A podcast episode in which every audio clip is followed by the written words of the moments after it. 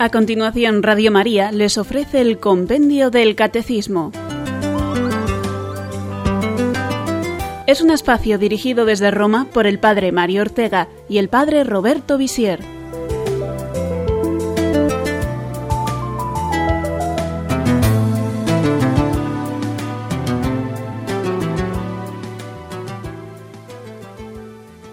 Bienvenidos queridos oyentes de Radio María a otro programa del Compendio del Catecismo. Les habla el Padre Roberto Visier.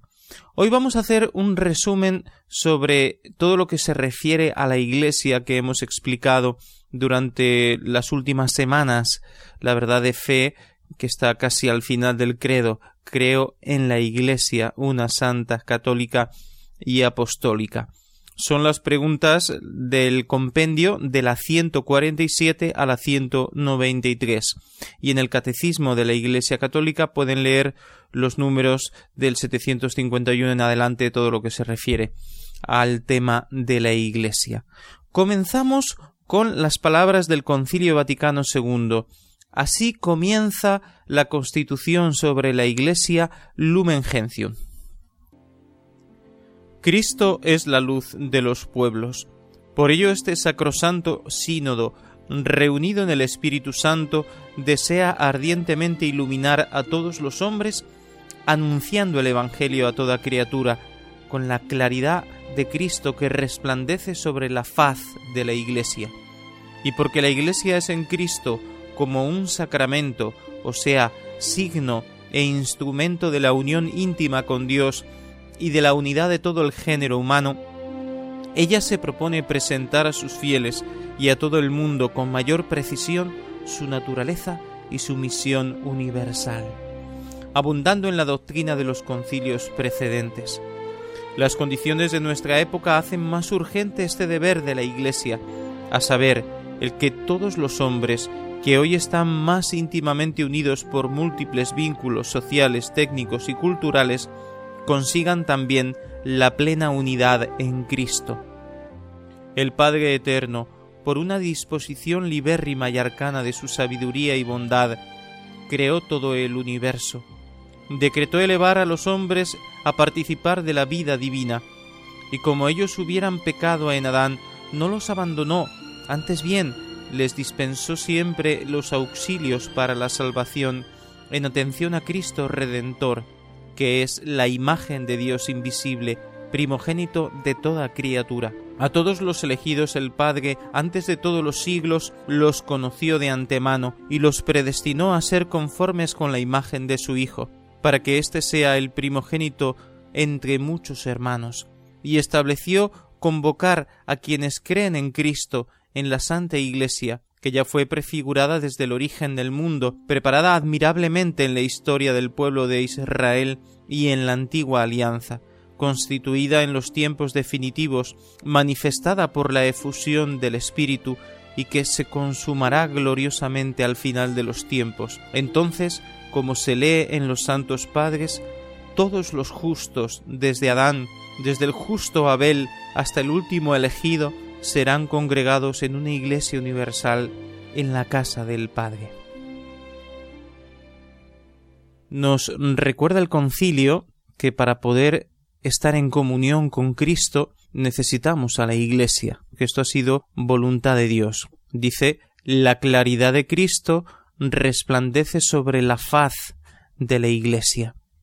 Y es a través de la Iglesia que nosotros podemos entrar en esa unión íntima con Dios que conduce también a la unidad de todo el género humano. En ese sentido, el concilio ha dicho que la Iglesia es sacramento universal de salvación. Precisamente Dios en su designio salvador ha querido unirnos como una familia, como un pueblo en torno a Cristo. Ya desde la creación quiso que los hombres vivieran en comunión con Él y cuando el pecado rompió este plan de Dios, ya el Señor quería salvarnos, ya el Padre Eterno decretó nuestra salvación a través de Cristo, y al final quiso reunirnos como asamblea en la Santa Iglesia, guiada por el Espíritu Santo, y que alcanzará su plenitud al final de los tiempos. Esta es la Santa Iglesia, de la que vamos a hacer hoy todo un resumen. Vamos a explicar qué es la Iglesia, cómo es la Iglesia, cómo funciona la Iglesia, cuáles son los miembros de la Iglesia y cómo se distribuyen esa misión que han recibido de Cristo. Pues bien, resumamos lo que el compenio nos dice sobre lo que es la Iglesia, la definición, la esencia de la Iglesia. Y nos dice que con el término Iglesia se designa el pueblo que Dios convoca y reúne desde todos los confines de la tierra para constituir la asamblea de todos aquellos que por la fe y el bautismo han sido hechos hijos de Dios, miembros de Cristo y templos del Espíritu Santo. Así que la Iglesia es una asamblea de todos aquellos que por la fe y el bautismo están unidos a Cristo. ¿Cuál es la misión de la Iglesia?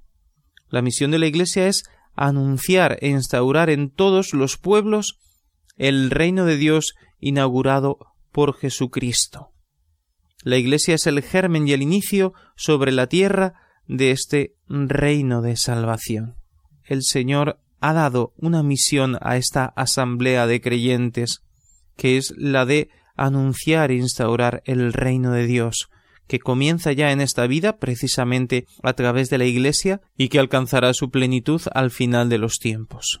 La Iglesia además es misterio, en cuanto que en su realidad visible se hace presente y operante una realidad espiritual y divina.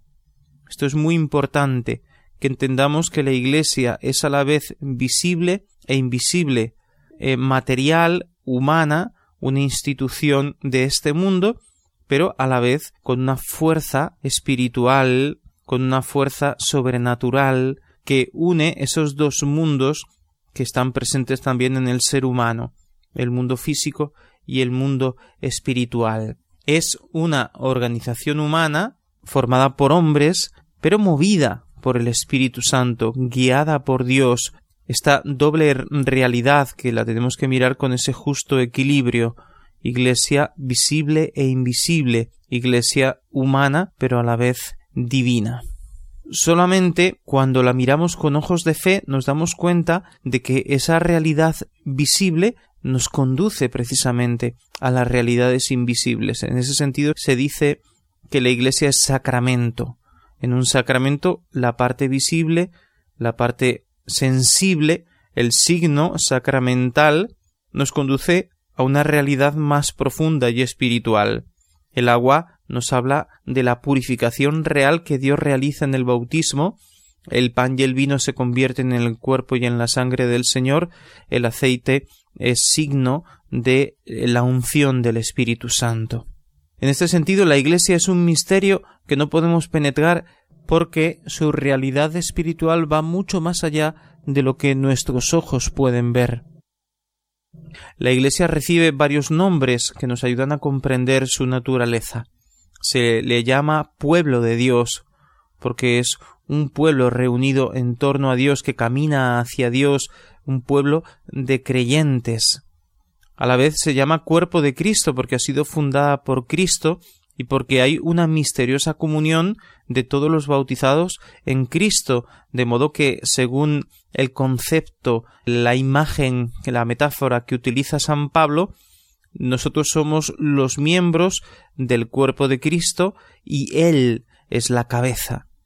Por tanto, igual que la cabeza de alguna manera eh, rige los movimientos del cuerpo a través del cerebro, así Cristo, que es la cabeza, rige todos los demás miembros del cuerpo. Se le llama también a la Iglesia esposa de Cristo, porque está al servicio del Señor, porque la Iglesia, cada uno de sus miembros que forman la Iglesia, debe amar a Jesucristo, debe servir a Jesucristo. Y finalmente se llama a la Iglesia templo del Espíritu Santo, lo cual quiere decir que es guiada por el Espíritu Santo, que es el Espíritu Santo que garantiza la eficacia de los sacramentos que da la Iglesia, que garantiza que la enseñanza de la Iglesia está de acuerdo con la voluntad de Dios que asiste a la Iglesia cuando enseña y a cada uno de los fieles en su camino de santidad. Esta comunión con Cristo de la Iglesia, que se expresa sobre todo en ese apelativo esposa de Cristo, significa que la Iglesia participa de las funciones de Cristo. Jesús es sacerdote, profeta y rey, y la Iglesia unida a Cristo participa también de esa función sacerdotal, profética y real de Jesús.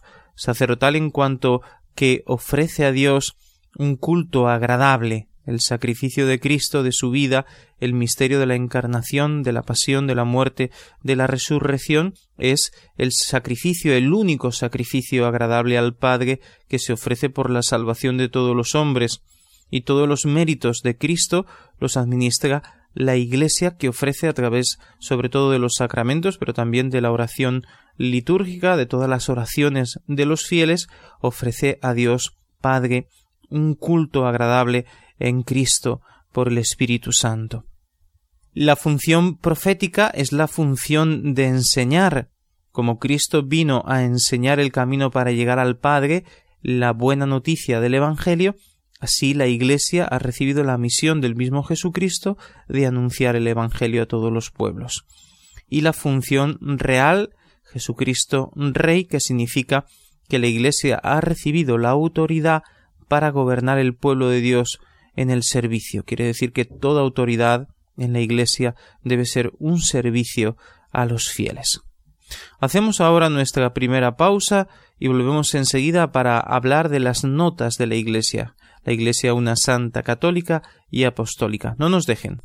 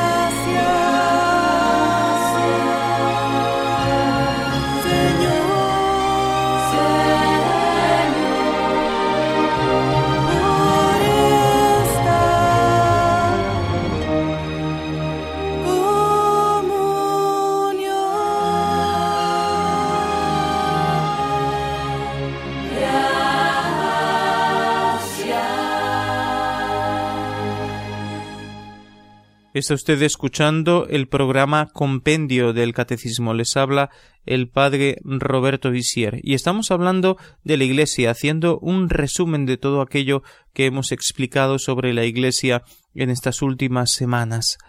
Y vamos a hablar ahora de las notas de la Iglesia, la Iglesia una santa, católica y apostólica. ¿Por qué decimos que la Iglesia es una? Porque tiene como origen el único Dios, porque Dios ha querido la Iglesia, porque Jesucristo es el único fundador de la Iglesia y él ha querido hacer una sola Iglesia. Diversas comunidades, con diversos carismas, con diversos pastores, pero en comunión, formando un solo pueblo, una sola comunidad, con una sola fe, con una sola vida sacramental, con una única sucesión apostólica una doctrina que se transmite a través de los siglos, una autoridad apostólica que va pasando de los apóstoles a los obispos a lo largo de los siglos, una común esperanza, una misma caridad, una iglesia que quiere restablecer la unidad de todos los pueblos, porque nació en el pueblo de Israel, pero llamada a extenderse por todos los pueblos y a llamar a todos los pueblos a formar una unidad una iglesia que tiene una única alma que es el Espíritu Santo, que debe ser guiada a la unidad por el Espíritu Santo. ¿Por qué la iglesia es santa? La iglesia, aunque esté formada por hombres pecadores, es santa, porque Dios Santísimo es su autor, porque Cristo se ha entregado a sí mismo por ella para santificarla y hacerla santificante, para que también la Iglesia santifique a los demás. El Espíritu Santo la vivifica con la caridad, con todos los dones del Espíritu Santo, con los carismas. Así que la Iglesia formada por pecadores es, sin embargo, santa, capaz de santificar. En ella se encuentra la plenitud de los medios de salvación. Además, la santidad es la vocación de todos y cada uno de sus miembros, y es el fin de toda su actividad. La Iglesia ha nacido para glorificar a Dios y para santificar a los hombres. Cuenta en su seno con la Virgen María, con innumerables santos que dan testimonio de cómo Dios, a través de la Iglesia, santifica, conduce a la heroicidad en las virtudes, y así ellos se han convertido en modelos de todo el pueblo de Dios que está llamado a la santidad y a la vez como intercesores vivimos en comunión con los santos que nos precedieron, que están ya en la morada eterna, que interceden por nosotros y que se han convertido en modelos de nuestra vida, porque también nosotros tenemos que ser santos. La santidad de la Iglesia es la fuente de la santificación de todos sus hijos, los cuales aquí en la tierra se reconocen todos pecadores, siempre necesitados de conversión y de purificación, pero conscientes de que dentro de esta comunidad de la Iglesia se pueden purificar, pueden alcanzar el perdón de Dios y pueden llegar a la santidad a la que todos han sido llamados. La Iglesia es católica, que quiere decir universal, en cuanto en ella Cristo está presente. Y allí donde está Cristo Jesús está la Iglesia católica. Y Cristo ha venido a salvar a todos los hombres. Y no se excluye ninguna nación, ninguna raza, ninguna persona por su condición social, nadie se excluye. La Iglesia está llamada a evangelizar a todos los hombres.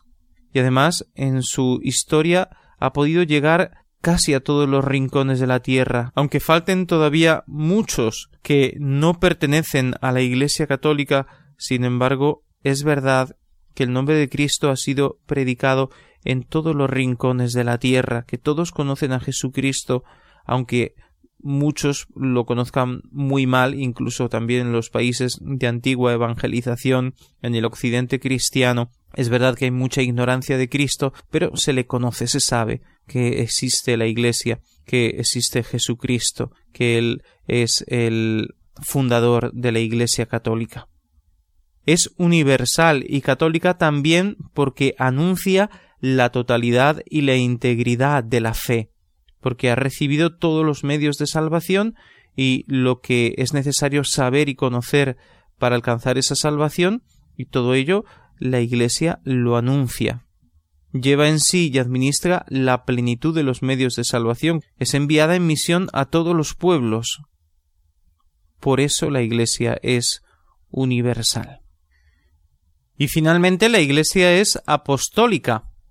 Su origen es apostólico, porque fueron los apóstoles los que recibieron de Jesús la misión de crear la Iglesia y ellos la iniciaron con su predicación, que se extendió rápidamente por varias naciones, y es en la doctrina de los apóstoles está fundada la enseñanza de la Iglesia, en esa sucesión apostólica y en esa tradición apostólica transmitimos lo que hemos recibido de los apóstoles. Así que estas son las dos grandes razones de por qué la Iglesia es apostólica, porque está fundada sobre los apóstoles, sobre la misión de los apóstoles, y porque también su enseñanza es la de los apóstoles. Sigue siendo gobernada por los sucesores de los apóstoles y enseña lo que enseñaron los apóstoles, hasta que Cristo vuelva. En ese sentido, también el sucesor de San Pedro es el Papa de la Iglesia, el pontífice máximo, el que tiene la autoridad suprema en la Iglesia como sucesor del apóstol San Pedro. La misma figura del Papa eh, nos lleva hasta San Pedro, nos hace comprender cómo la Iglesia está cimentada sobre la roca de la fe de Pedro y de los demás apóstoles en comunión con San Pedro. Hagamos ahora nuestra segunda pausa.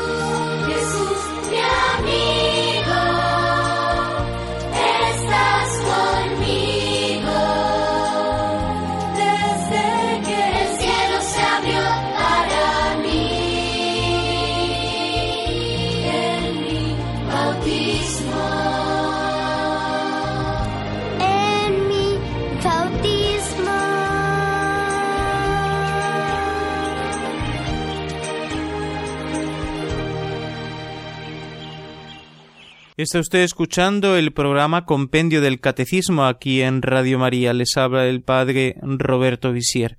Estamos haciendo un resumen sobre todo lo que tiene que ver con el tema de la Iglesia, según lo explica el Compendio del Catecismo. Acabamos de explicar las notas de la Iglesia y ahora vamos a hablar de cómo es la Iglesia, cómo funciona, cuáles son sus miembros. Llevamos fieles cristianos a todos los miembros de la Iglesia que forman parte de ella a través del bautismo. Si una persona no es bautizada, no es parte de la Iglesia. Y como bautizados, forman parte ya del llamado pueblo de Dios y participan cada uno según su propia condición de esa función sacerdotal, profética y real de la que hemos hablado antes y son llamados a llevar a cabo la misión confiada por Dios a la Iglesia, todos los miembros de la Iglesia, no solamente los miembros de la jerarquía de la que hablaremos un poquito ahora, sino que todos los miembros tienen que cumplir la misión que la Iglesia ha recibido de llevar la salvación a todos los hombres.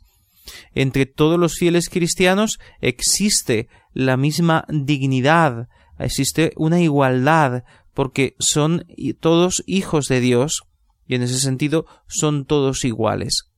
San Agustín tiene esa frase conocida que dice para vosotros soy obispo, porque como obispo tengo que estar a vuestro servicio y enseñaros y ayudaros, pero con vosotros soy cristiano. Todos somos por el bautismo hijos de Dios y miembros del cuerpo de Cristo que esta sería la primera gran categoría que engloba a todos los miembros de la Iglesia. Todos somos fieles bautizados, hijos de Dios, con una común dignidad, una llamada común a la santidad y una esperanza de alcanzar la vida eterna. ¿Cuál sería la vocación de los fieles en cuanto bautizados? Es decir, de aquellos que llamamos los laicos, aquellos que no han recibido una misión particular a través del el sacramento del orden o que no han elegido como estilo de vida la vida religiosa.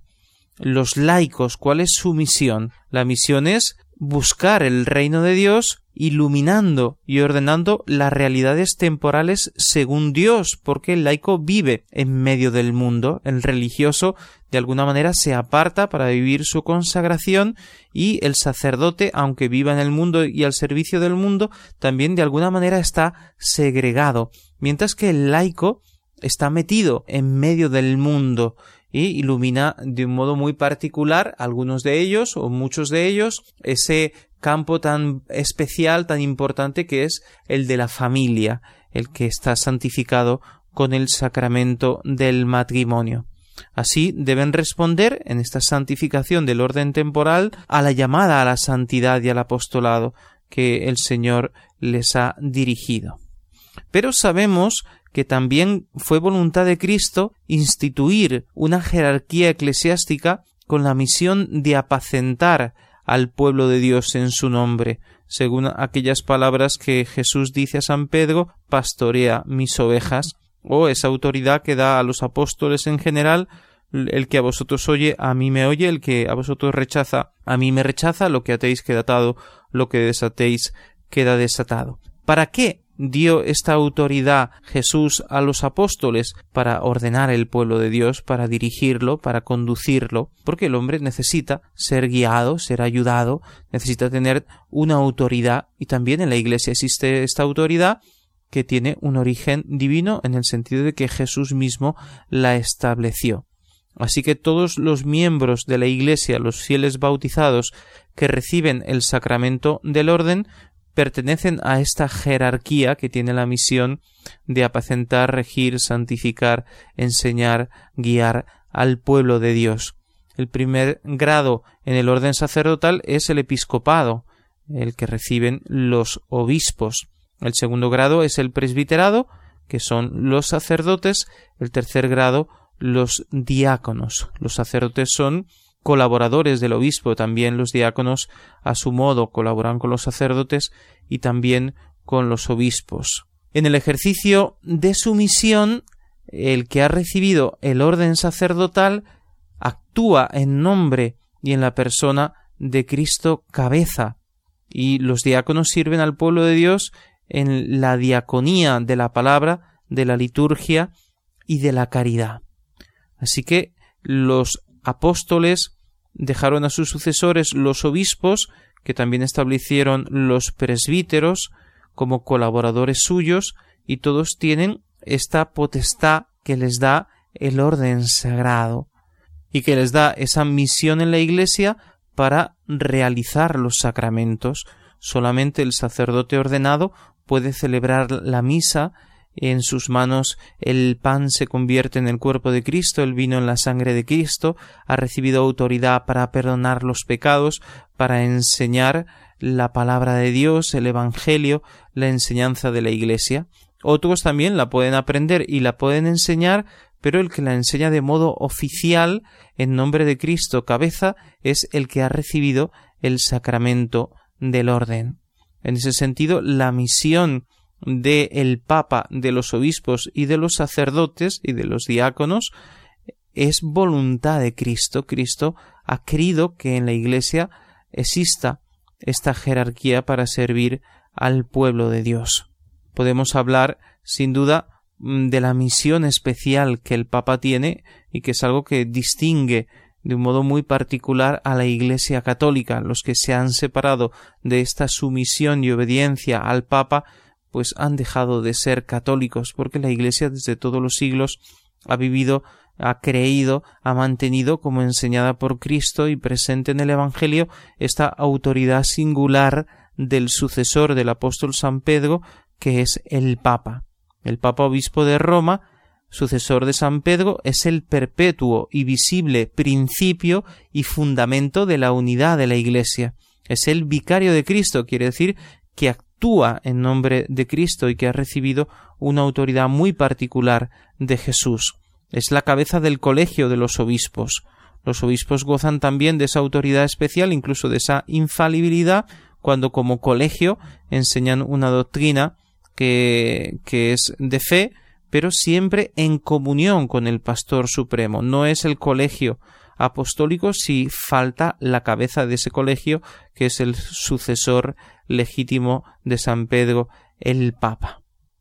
Él, como cabeza del colegio de los obispos y pastor de toda la Iglesia, tiene, por institución divina, la potestad plena, suprema, inmediata y universal.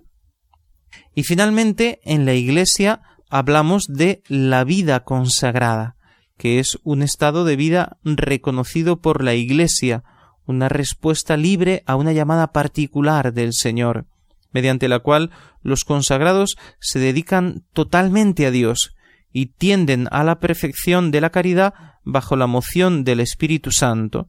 Esta consagración se caracteriza por la práctica de los tres consejos evangélicos de castidad, pobreza y obediencia, y dentro de esta vida consagrada distinguimos los religiosos y los institutos seculares. Los religiosos son todas las órdenes antiguas, las congregaciones religiosas, todos los institutos religiosos antiguos y nuevos. Los institutos seculares de más reciente formación en la Iglesia fueron por primera vez aprobados hace aproximadamente 70 años y en ellos los laicos se consagran a Dios abrazando también los consejos evangélicos, pero sin perder su estado laical en la Iglesia.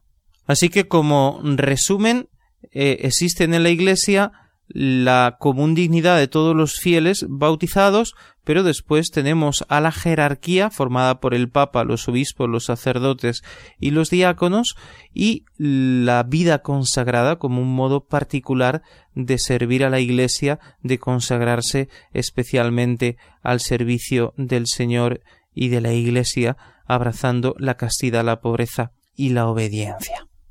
Y como el programa en sí mismo ya es un resumen, no vamos a hacer hoy un resumen del resumen, sino que quisiera responder como conclusión de hoy a esta interesante pregunta. ¿Por qué a mucha gente le cuesta aceptar a la Iglesia? Y respondemos de esta manera. En primer lugar, por los pecados de los cristianos que a lo largo de la historia han afeado el rostro de la Iglesia, especialmente los pecados de los pastores de la Iglesia, porque son más evidentes y porque tienen una mayor obligación de dar ejemplo. Esa es una causa del rechazo hacia la Iglesia. También porque la Iglesia es perseguida, tiene enemigos poderosos que siempre han sembrado y siguen sembrando cizaña desde fuera de la iglesia, atacando a la iglesia desde fuera y también desde dentro de la iglesia intentan desestabilizar la iglesia entrando en los organismos eclesiales.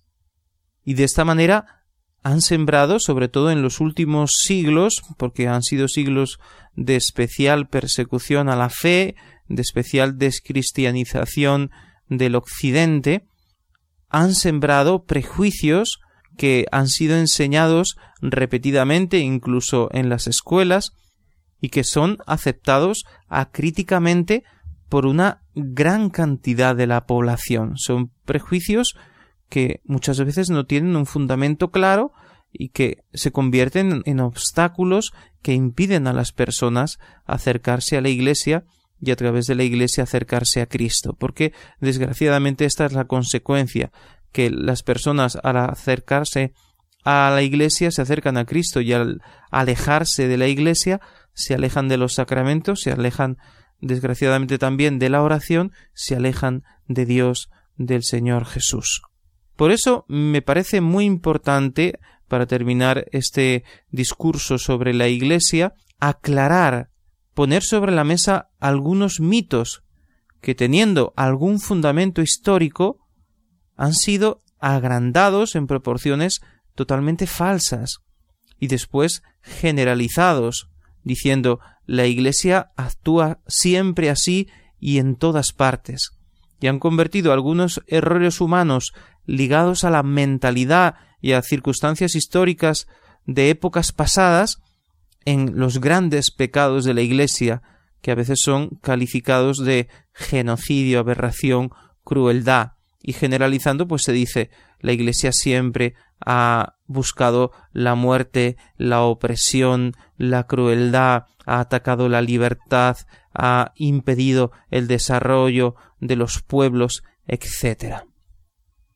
Me quiero referir someramente, aun corriendo el riesgo de ser demasiado conciso, a cuatro temas que se repiten continuamente entre muchos otros, porque los prejuicios son muchos. Al tema de la Inquisición, de las cruzadas, de la evangelización de América y a la relación de la Iglesia con la ciencia. Muy rápidamente. Primero, la Iglesia hoy deplora el modo de actuar del Tribunal de la Inquisición. Sin embargo, no es históricamente cierto decir que se practicara habitualmente la tortura o se condenara a muerte a miles de personas. La verdad histórica es lo contrario.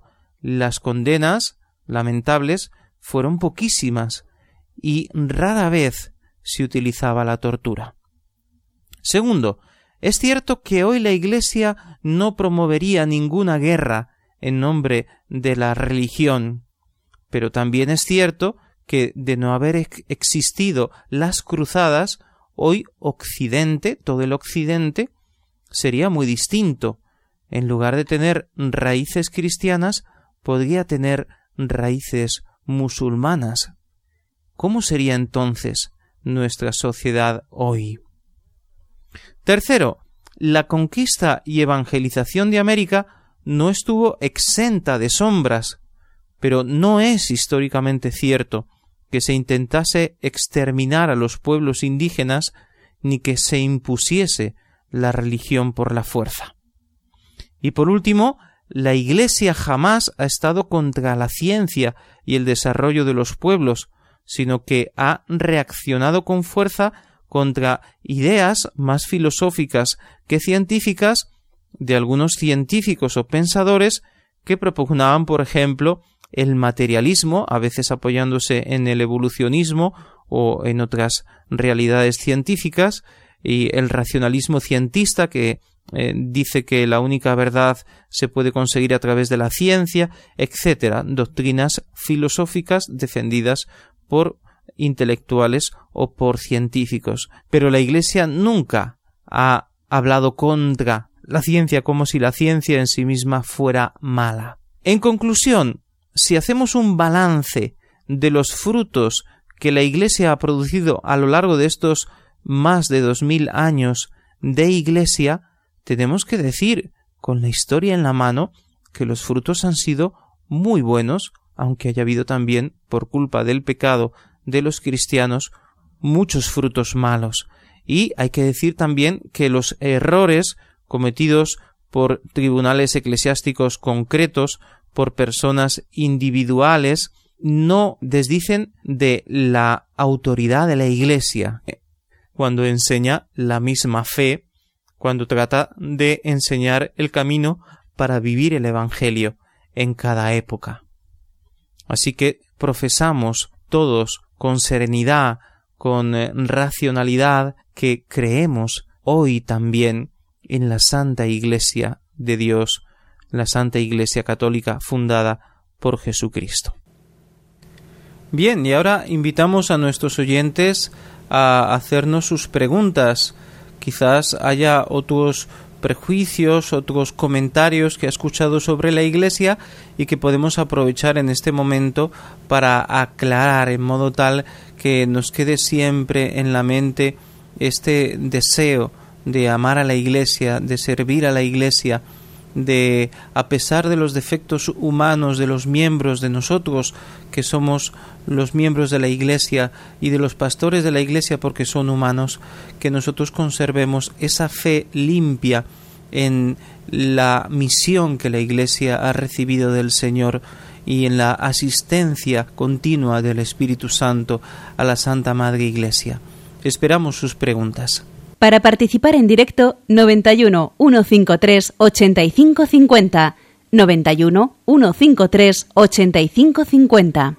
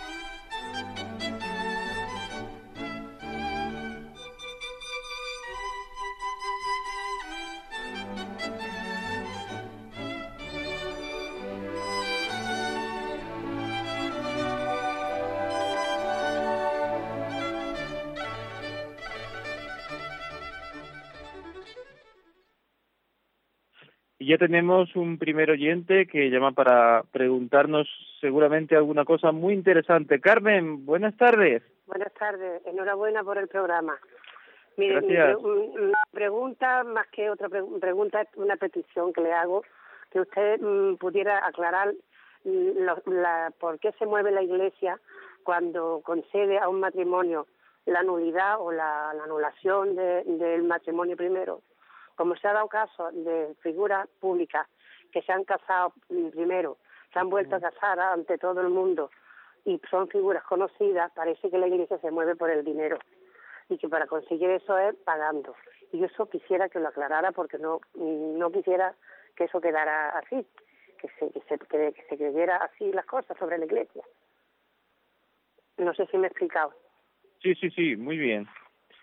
Bueno, pues la nulidad matrimonial pues. es una cosa bastante complicada, no es, no es fácil de explicar en pocos minutos.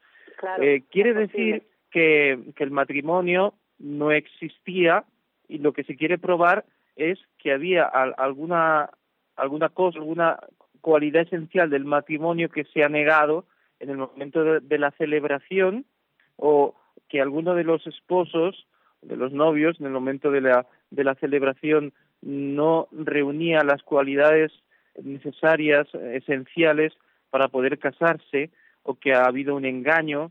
Eh, es decir, una serie de cosas que hacen el matrimonio nulo, es decir, no existe el matrimonio, porque la Iglesia no, no, cree en el divorcio, no acepta el divorcio.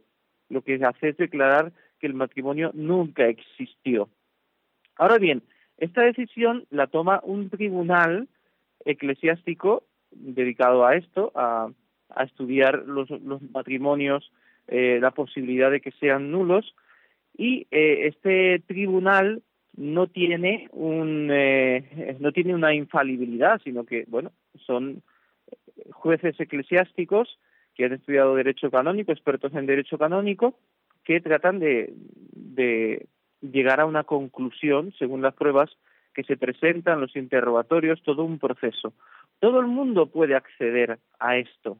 Una persona que eh, se ha separado por eh, problemas graves puede pedir a la Iglesia que estudie la posibilidad de, de la nulidad de su matrimonio.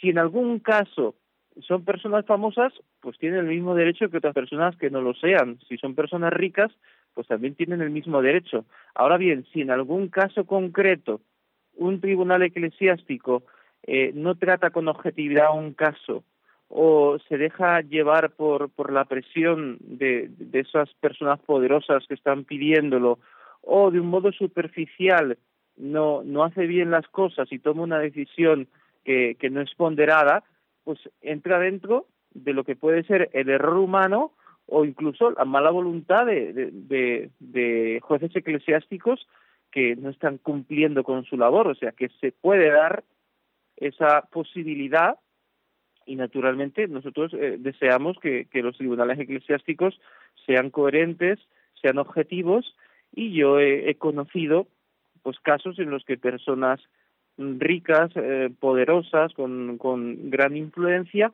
pues han introducido eh, en un tribunal eclesiástico esta petición, se ha estudiado, se ha hecho el proceso y al final se ha dicho, no, su matrimonio no es nulo, la Iglesia no lo puede declarar nulo. Yo he, conocido casos, igual que he conocido casos de personas sin medios que prácticamente sin pagar nada, pues eh, se les ha concedido la nulidad porque había razones obvias. Que puede haber eh, abusos, eh, momentos de, en que haya corrupciones dentro de tribunales eclesiásticos por causa de dinero? Puede, puede ser, todo eso puede ser, pero eh, entra dentro de lo que es el pecado humano, el error humano, etcétera. Vamos a ver, eh, me ponen aquí eh, una, pregunta escrita, vamos a ver si, si la respondemos. las personas que atacan a los católicos con el argumento que, el primero que debería dar ejemplo de caridad y desprendimiento es el Vaticano, ¿no? con el argumento de que siempre el Vaticano tiene mucha riqueza. Pues sí, es un tema también, un prejuicio muy extendido que dice pues que la Iglesia es muy rica, que si la Iglesia vendiera lo que tiene podría satisfacer las necesidades de todos los pobres del mundo. Bien, es un tema también complejo, pero lo vamos a intentar responder. La Iglesia eh, a lo largo de la historia ha sido perseguida, pero también ha tenido momentos en los que ha sido muy bien tratada. Eh, entonces eh, la Iglesia recibió poco a poco los, estados pontificios, fue recibiendo posesiones de tierras, de un poder temporal, y el Papa también pues se convirtió en, ese jefe de Estado, como también hoy lo es, pero eh, en una época pues, tenía grandes posesiones, tenía su ejército, tenía una influencia política bastante grande y estaba en algunos casos, algunos papas estuvieron muy absorbidos por cuestiones temporales y tenían un, poder político, económico eh, muy grande. Pero eh, tenemos que aclarar que hoy en día eso ha cambiado mucho en gran medida ha cambiado. ¿Por qué?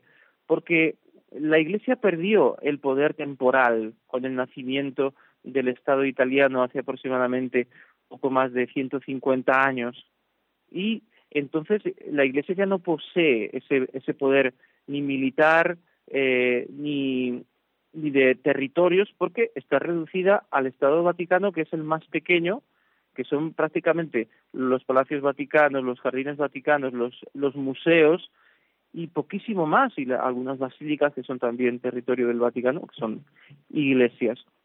Quiere decir que temporalmente, en este momento, la iglesia, sin grandes posesiones, sino con una posesión pequeñísima y sin ejército, no podemos decir que sea una potencia económica, es verdad que recibe contribuciones de todo el mundo, que es una institución que está en todos los países de la Tierra. Naturalmente es una institución pues eh, fuerte, pero no eh, con un poder económico grande.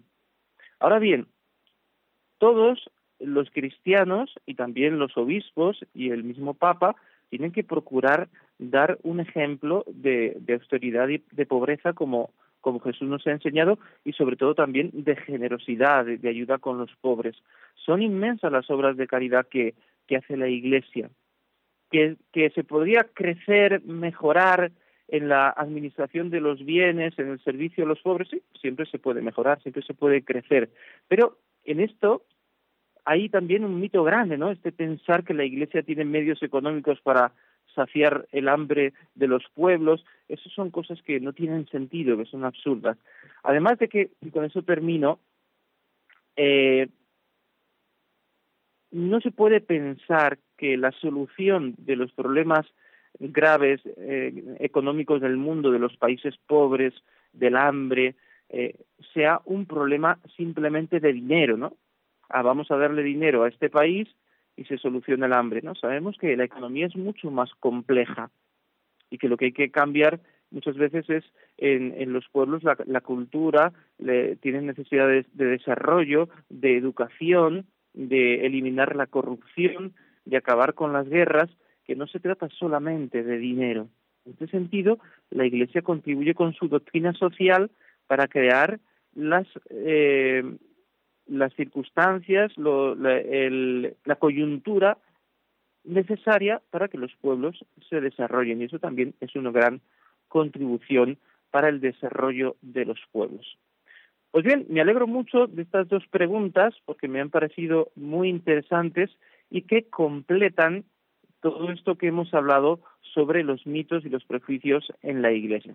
Ahora nos despedimos, vamos a rezar juntos una de María y rezamos por la Iglesia, por todos nosotros que somos Iglesia, para que seamos fieles y para que nuestro ejemplo no hace el rostro de la Iglesia, sino todo lo contrario, muestre la santidad que el Espíritu Santo en todo momento quiere sembrar en la Iglesia. Rezamos juntos. Dios te salve María, llena eres de gracia, el Señor es contigo Bendita tú eres entre todas las mujeres, y bendito es el fruto de tu vientre, Jesús. Santa María, Madre de Dios, ruega por nosotros pecadores, ahora y en la hora de nuestra muerte. Amén. Y la bendición de Dios Todopoderoso, Padre, Hijo y Espíritu Santo, descienda sobre vosotros y os acompañe siempre. Buenas tardes y hasta mañana.